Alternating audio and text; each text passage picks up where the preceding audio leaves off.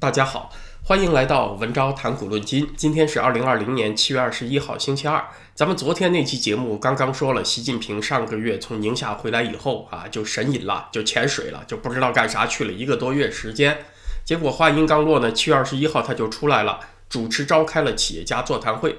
而且这次会上他说的话还挺不同寻常的，他是亲口又强调了内循环这个概念啊，相当于是对经济政策的总方向做出了指引。他原话说的是要逐步形成以国内大循环为主体、国际国内双循环相互促进的发展新格局。哎，你听这些词儿就全是大词儿啊，不知所云。那关于这个内循环呢，咱们今天节目还会重点谈到的。其实啊，要知道，就在习近平开这个会之前，李克强才刚刚开了一次类似的会议。就是李克强在七月十三号主持召开了年度例行的经济形势专家和企业家座谈会。你看，习和李都分别找企业家来开会，但是来开会的人不同呢，你就能看出这两个人脑子想的事情不一样了。李克强啊，来开他会的人是谁呢？有拼多多公司、中小企业协会、海尔集团，外加几个专家。从这些来参加会议的人，你就能看出李克强所关心的事情啊，就是网购、中小企业，还有像海尔这样的终端制造业啊。就是海尔这种企业，它产品有一定技术含量，有一定附加值，但是不属于高科技，同时呢，能够解决大批人就业。啊，这是李克强所找来开会的人，而习近平找来的人呢，有海康威视、中化集团、微软、日本松下，他还找来了几家民营科技公司，还有上海品海饭店。所以来开习近平会的人，以科技行业居多，而且多是大企业啊，上市公司啊。换句话说吧，来参加习总会议的人呢，啊，多数都是高大上；来参加李克强会议的人呢，呃，很多是矮小低。啊，就是高一点的，也就是像海尔这样的中不溜的企业啊，在技术上属于中不溜的企业。所以你看这两个人呢，习近平和李克强都在开会的时候强调要激发和保护市场主体活力。可是谁是市场主体的啊？谁是要去被激发的对象呢？啊，这两个人一个眼睛看这边，一个眼睛看那边，看的对象是不一样的。在习近平这里呢，就有一个很明显的错配。要知道，中国中化集团是央企之一，海康威视呢，啊，也算是它这个行业的巨头吧，啊，它的控股方也是央企中国电子科技集团。要知道，这些企业它本来就是资源和政策的倾斜对象啊，他们还不够被激发活力吗？你还要怎么激发他们呢？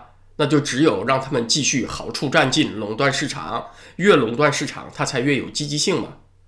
所以呢？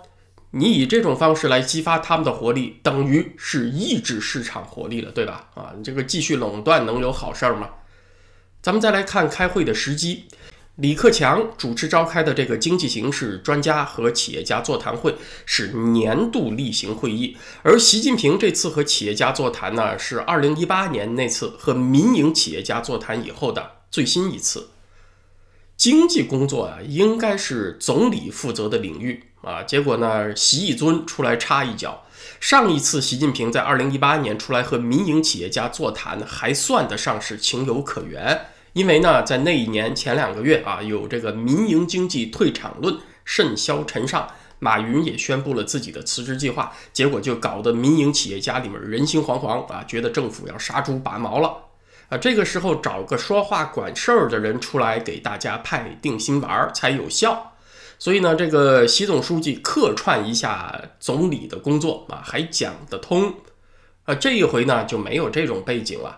呃，二零一九年，习近平确实也出来见过一次全球五百强企业的代表，但是呢，那是在第二届世界进口博览会的开幕仪式上啊，那算是一次礼仪性活动，不算是宣示政策的活动。可是这回呢，是习近平在人家李克强刚刚开过国务院版的企业家座谈会之后几天，自己又出来搞一个，说也是要激发市场主体的活力，可是见的人又不一样，传递出不一样的用意，所以呢，这就有点夺权的意思了，是习近平直接干预经济决策的一个显著信号。其实呢，咱们倒推几天啊，呃，李克强呢也确实也有一系列和习近平不同调的地方，相当于打了习一尊的脸了。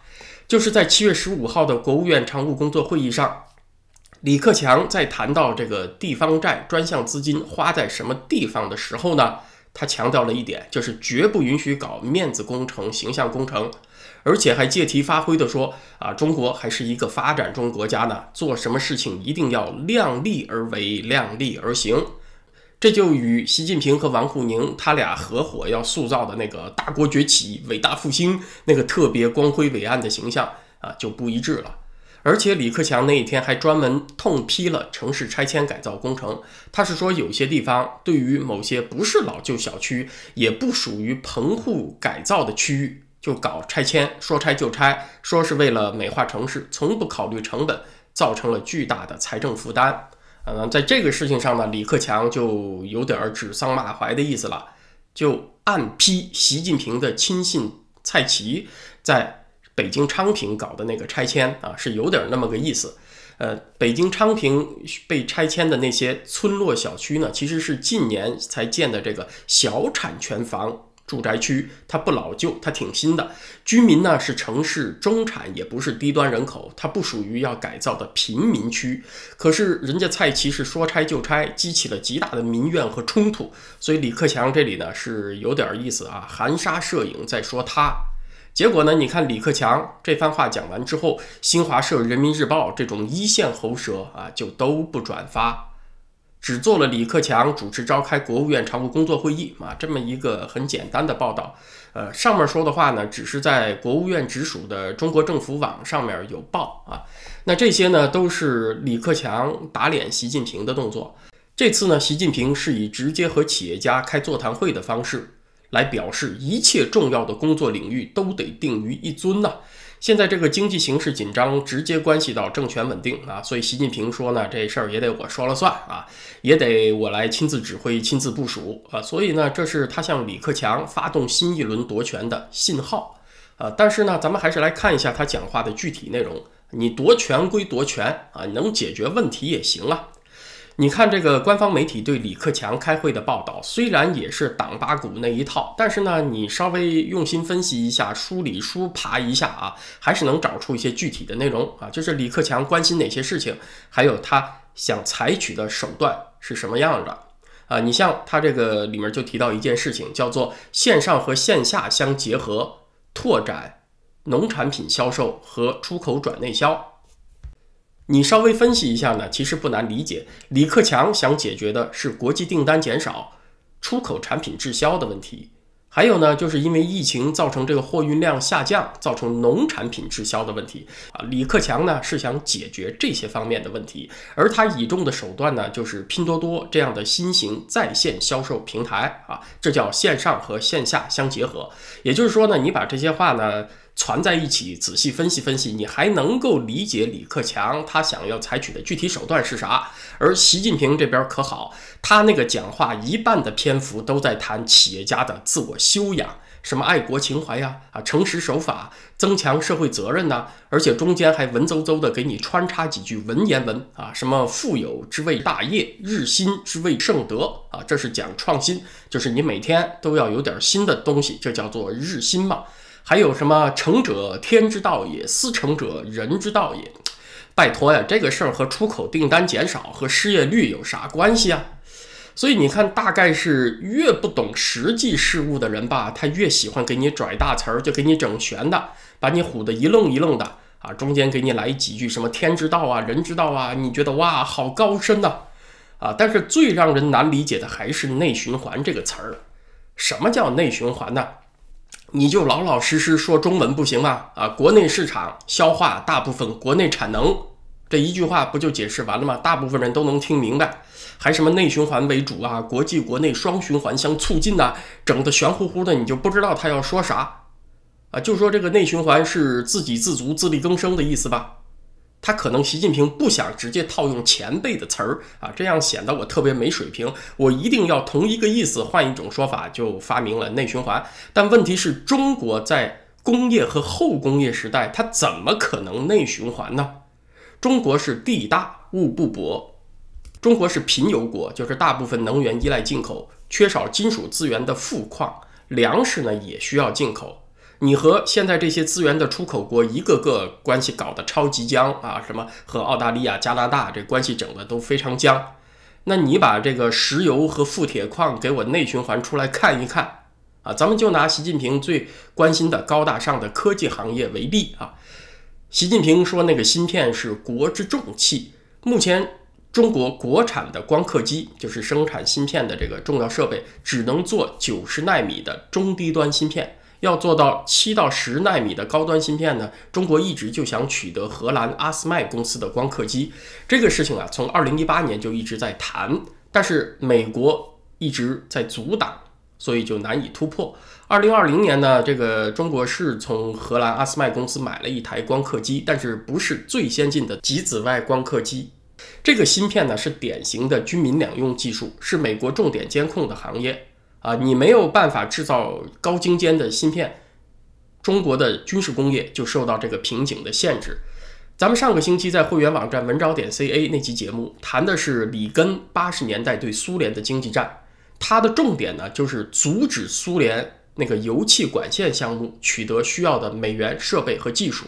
其实今天仍然是同样的打法，就是卡住三样东西：美元、设备和技术。也就卡住了中国制造二零二五了，啊，你说中国是呃大国举国体制，人家苏联不是举国体制吗？而且呢，呃，它还是和东欧那些社会主义国家有一个内循环的圈子啊，最起码比中国这个内循环的范围还大一点。可是它内循环了几十年，它也循环不出一台苹果家用电脑。那中共动用举国体制，你也循环不出来一台七纳米的光刻机。内循环这种说法呀，作为一个领袖来说是相当不负责任的，因为他提出的目标相当模糊，你只知道他想说啊，我什么都行，我很厉害，很厉害，却不知道他具体要做到的是哪些事情。那我今天还搜了一下，我没有找到李克强在公开场合讲内循环的这种说法啊，他倒是提过中日韩之间形成一个小循环。那找不同企业家开会这个事呢，是洗礼不同调走得更远的一个表现。呃，这个趋势再发展下去呢，就有一个官员今后听谁的问题啊？是听习总书记的，还是听李总理的？呃，虽然说全党向核心看齐是一个原则，但是人家李克强是分管经济的领导啊，人家也能撤一些官员的职啊，那这就会造成官僚体系的无所适从。因此呢，这种路线分歧，它就是个党内的定时炸弹，它不爆炸，那你就得动手拆弹啊！你一拆弹呢，就有一个谁上谁下、谁进谁出的问题。今天剩下的时间，咱们再来关心一下中国的洪水啊。安徽终于启动了蓄洪区方案。长江下游的支流楚河在七月十九号炸堤放水，把洪水引流到蓄洪区。啊，所谓蓄洪区呢，其实就是沿江沿河的一些低洼地区。政府在规划的时候，故意在这些地方只保留比较少的人口、比较少的基础设施啊，不放啥值钱的东西。洪水太大的时候，为了保护大城市，就人工炸堤或者开闸泄洪，把洪水啊就引流到这些地方低洼的地方存起来，减少对大城市和经济发达地区的冲击。这是万不得已的时候用的方案，用牺牲一个比较不重要的地方来保护更重要的地方。那现在安徽呢是水患比较严重，因为它淮河在北，长江在南，它是南北各被一条大河所贯穿，所以这个洪水来的时候啊，它那儿比较严重。现在长江下游的雨带略微向北偏移，淮河呢就比较险了。在这个滁河炸堤放水之后，淮河上的王家坝也开闸泄洪啊，让洪水灌进叫蒙洼这个地方的蓄洪区，这是二零零七年以后的第一次啊。这个蓄洪区里面呢。有四个乡镇，大约二十万人被紧急疏散，于是就出现了今天中国人已经久违了的逃难的那一幕啊！网络视频上所流传的，人们赶着鸭子、赶着牛羊，收拾细软，紧急撤离这一幕。美国的山林大火，有的时候啊，也会让靠近火场的一个小镇的人全部疏散。呃，但是真的房子烧了呢，买了保险的房主是能够得到赔偿的。那么这一回呢，二十万乡民他们的农田和房屋毫无疑问会被洪水损毁啊，能够得到多少赔偿啊？这事儿咱就不知道了。除了这个水灾的灾情之外呢，洪水造成的农业减产是接下来中国要面临的一个严重问题。宋朝的说法叫做“苏常熟，天下足”，这里指的是苏州、常州这些稻米产区。呃，它这个水稻一成熟之后啊，可以养活当时全天下的人。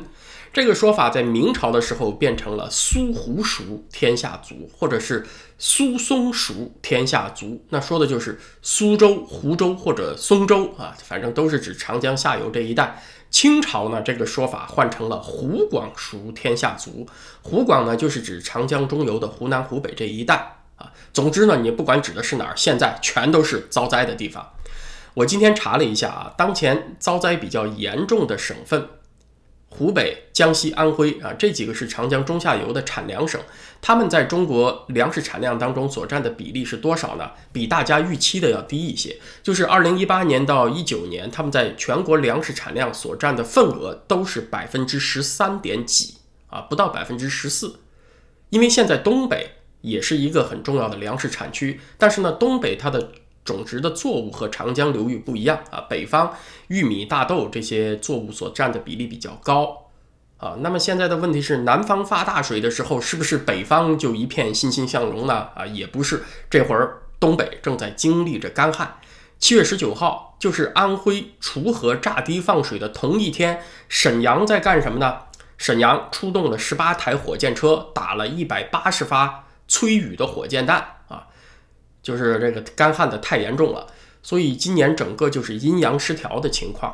虽然之前官媒反复强调啊，大伙不用担心啊，这个中国的粮食安全没有问题，但是现在口风开始有所转变了。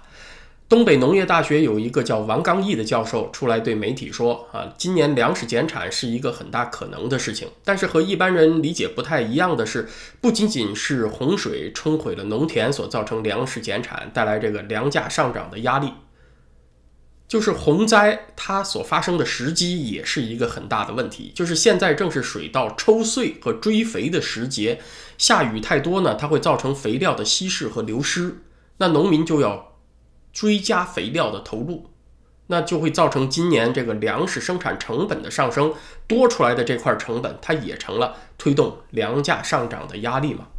而且中国今年进口粮食的国际环境非常不好啊，很多国家都削减了出口。总之呢，大灾之后粮食安全问题是一个要关注的事情，是我们今后节目要多次谈到的话题。那今天呢就聊到这儿，谢谢大家，咱们下回再见。